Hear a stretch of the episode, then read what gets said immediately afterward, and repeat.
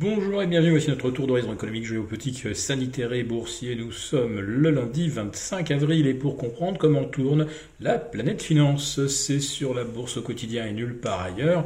Et l'épisode du jour s'intitulera euh, Qui a été élu la devise la plus faible de la semaine? Bah, c'est l'euro. Oui, euh, nous avons eu euh, droit à une sorte de trou d'air euh, la nuit dernière sur l'euro, tombé euh, sur un nouveau plancher annuel de 1,07. 0,6 face au dollar, un dollar qui symétriquement battait un nouveau record annuel, lui au-delà des 101,50. Là, je prends comme référence le dollar index, mais dans ce dollar index, l'euro a une place prépondérante. C'est-à-dire que si l'euro baisse mais que la livre monte, euh, c'est clairement l'euro qui entraîne euh, le dollar index, enfin plutôt qui pousse le dollar index à la hausse. Alors qu'est-ce qui a affaibli à ce point l'euro? Non, bien sûr, ce n'est pas la réélection euh, d'Emmanuel Macron. Personnellement, j'ai perdu un pari. Euh, je le situais à 57 contre 43. Et bah, finalement, euh, il est un petit peu au-delà des 58 euh, et demi. Donc là aussi, les bookmakers britanniques se sont trompés. Je ne suis donc pas seul.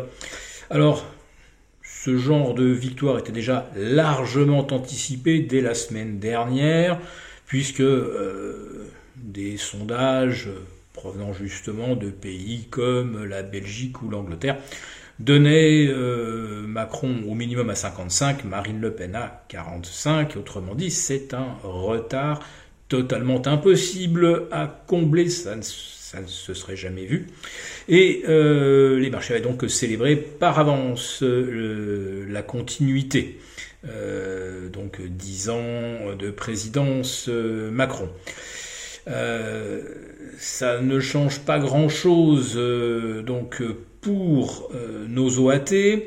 Elles n'ont pas varié d'ailleurs face au Bund de la nuit dernière ni ce matin. Il y a toujours 47 points d'écart. Par contre, les marchés obligataires, eux, eh bien, ils connaissent une embellie après une bien mauvaise semaine passée, parce que avec 2 voire 2,5% de baisse pour le CAC, hein, qui a à un moment enfoncé les 6400 avant de se ressaisir vers 6480. Euh, les marchés obligataires ont donc servi assez classiquement euh, de refuge. Ils ont parfaitement donc rempli leur euh, rôle. Aux États-Unis, ça va bien également pour les T-bonds alors que Wall Street est anticipé en baisse d'au moins 1% à l'ouverture. Et eh bien pour tous les marchés, la cause est identique.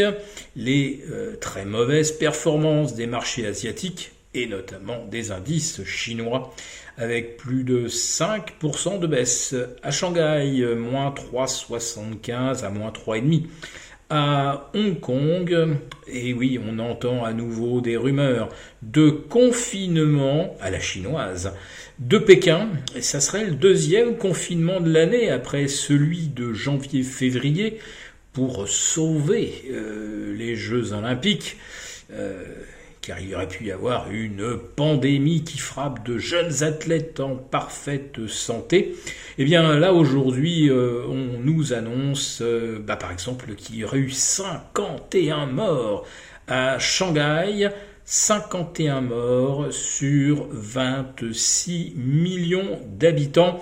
Je ne sais pas combien, de, combien il y a de 0 euh, avant le, le 2, mais ça en fait beaucoup. C'est carrément infinitésimal. Donc confiner 26 millions de personnes, peut-être demain 30 à Pékin, euh, parce qu'on craindrait une centaine de morts, euh, c'est hallucinant. Euh, puisque chaque jour, sur une ville de 26 ou 30 millions d'habitants, il, il, meurt forcément 3 à 4 000 personnes par jour. C'est le jeu de la pyramide des âges. Voilà. Alors, euh, si Pékin se reconfine, bah, évidemment, c'est très mauvais pour l'industrie du luxe parce que les aéroports seront fermés, il n'y aura plus personne dans les boutiques. Déjà qu'il n'y en a plus euh, ni à Shenzhen ni à Shanghai. Euh, ça va rendre effectivement, on va dire, le, le contexte un peu difficile. Et aujourd'hui, ce sont donc nos calls, K-H-O-L, qui plombent le CAC 40, donc avec bah, Kering, Hermès, L'Oréal, LVMH qui perdent entre moins 3 et moins 4%.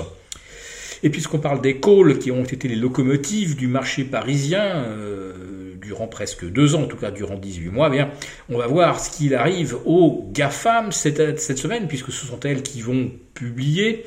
Alors on est déjà à moins 50 depuis les plus hauts euh, d'août dernier euh, sur, pardon, de novembre dernier euh, sur Facebook Meta Platform. Google, vendredi, a cassé un très très important euh, support, je crois que ce sont les 200 dollars, pardon, c'est sur Nvidia, les 200 dollars cassés. Google a donc cassé lui aussi un important support. on voit quand même des signaux plutôt alarmants sur des valeurs d'importance majeure. Ça, euh, c'est un phénomène qu'il va falloir suivre de très très près. Euh, parce que s'il doit y avoir une surprise au cours des prochaines séances, c'est bien. Avec la confirmation d'une tête-épaule classique sur le Nasdaq, c'est de là que la mauvaise surprise pourrait venir.